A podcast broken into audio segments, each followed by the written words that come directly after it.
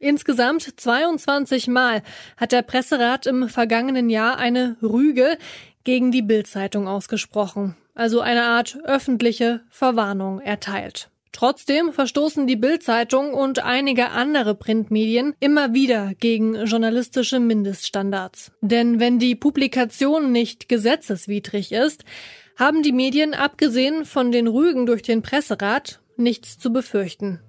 Doch diese Rügen müssen sie nicht zwingend veröffentlichen. Denn die Selbstregulierung durch den Presserat ist freiwillig. Wir fragen uns deshalb heute, reicht eine freiwillige Selbstkontrolle der Medien aus?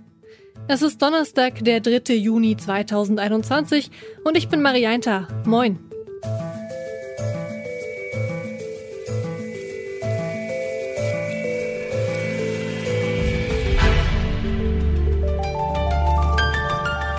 Zurück zum Thema. Er weiß noch nicht, dass seine Familie tot ist. Unter dieser Schlagzeile hat die Bildzeitung Ende Mai das unverpixelte Foto eines Kindes und seiner Familie veröffentlicht, dessen Angehörige bei einem Seilbahnunglück in Italien gestorben sind. Für ähnliche Artikel und Fotos ist die Zeitung schon oft vom Presserat gerügt worden. Die öffentliche Rüge ist die härteste Strafe, die der deutsche Presserat erteilen kann.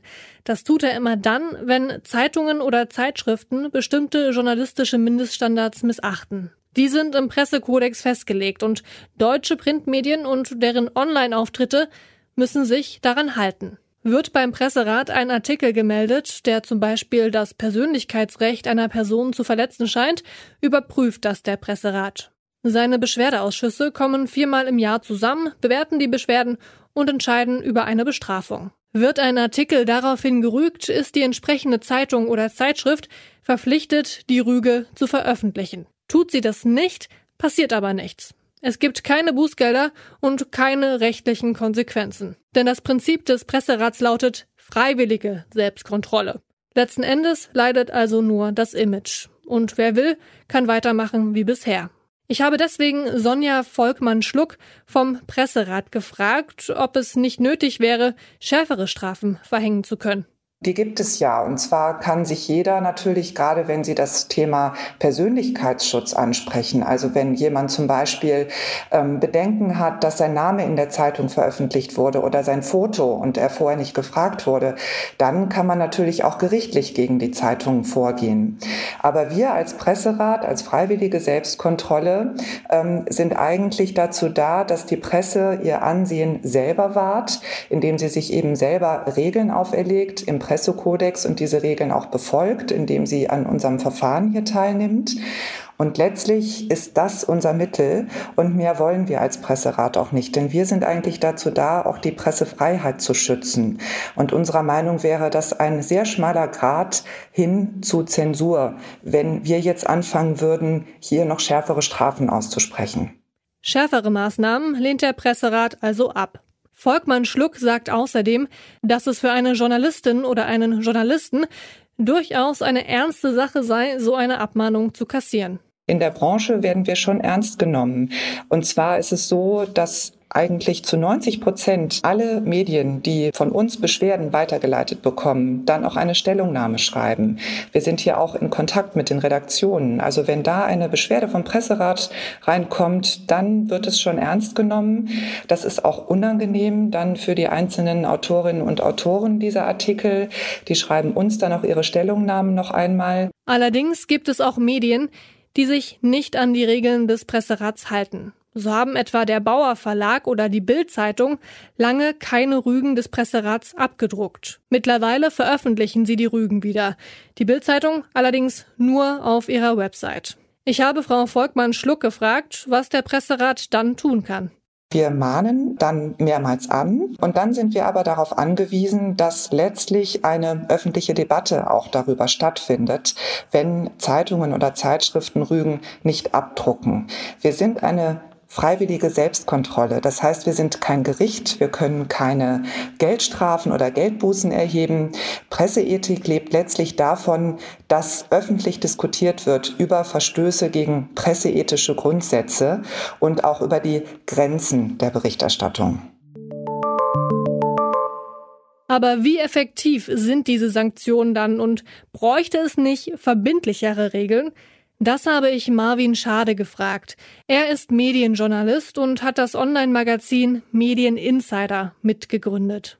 Naja, man kann ja darüber streiten, was jetzt verpflichtend schon ist und was nicht. Wer die Regel des Presserates anerkennt, diese Selbstverpflichtung und äh, unterschreibt, der verpflichtet sich natürlich ein Stück weit dazu.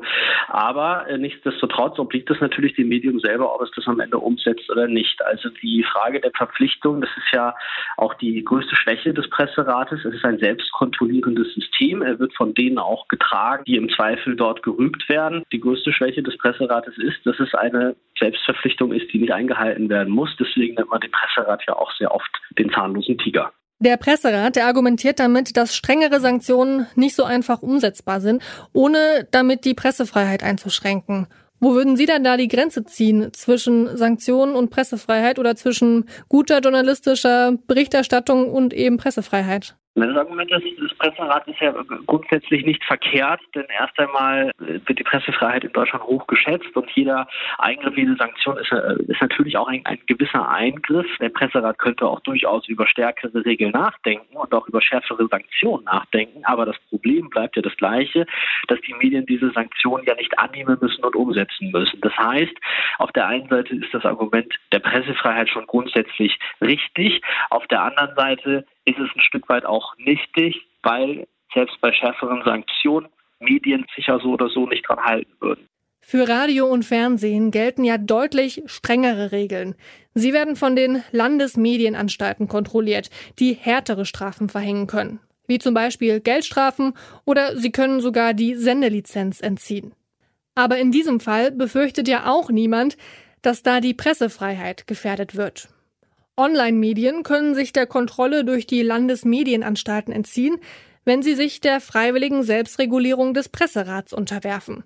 So steht es im Medienstaatsvertrag, der Ende vergangenen Jahres in Kraft getreten ist. Aber warum sollten Online-Medien eine solche Sonderbehandlung bekommen? Das ist eine sehr gute Frage und ehrlicherweise auch aus meiner Perspektive nicht ganz nachvollziehbar, denn ähm, durch die Landesmedienanstalten kontrolliert zu werden, auch sozusagen sowieso in Online-Zeiten. Wir machen Livestreaming. Bild, haben Sie kurz angesprochen, ist dabei, einen Fernsehsender aufzubauen, hat auch schon Ärger mit Landesmedienanstalten wegen Lizenzen gehabt. Also man hat ja so oder so immer wieder mit diesen Instanzen zu tun, dass man sich hier durch die freiwillige Selbstkontrolle ausnehmen kann, ist auch für mich nicht unbedingt ein nachvollziehbares, äh, ein nicht nachvollziehbarer Weg, denn wie Sie sagen, dadurch fallen auch äh, andere Sanktionsmöglichkeiten weg, die der Presserat gar nicht hat.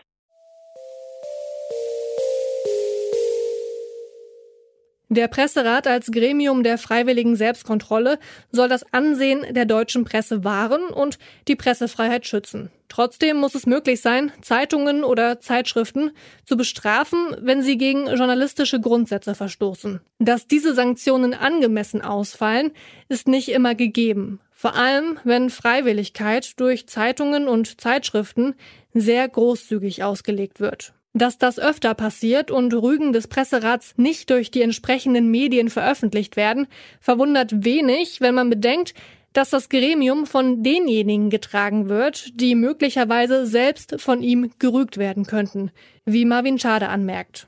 Auch wenn sich die meisten Printmedien an die Regeln des Presserats halten, wie Sonja Volkmann-Schluck betont, sind es oft gerade Boulevardmedien, die sich nicht selbst regulieren. Dabei werden sie am häufigsten vom Presserat gerügt. Damit sind wir raus für heute. An dieser Folge mitgearbeitet haben David Will, Toni Mese, Lina Cordes und Andreas Propeller. Chef vom Dienst war Oliver Haupt und mein Name ist Maria Einter. Schön, dass ihr zugehört habt. Ich sag ciao und bis zum nächsten Mal. Zurück zum Thema vom Podcast Radio Detektor FM.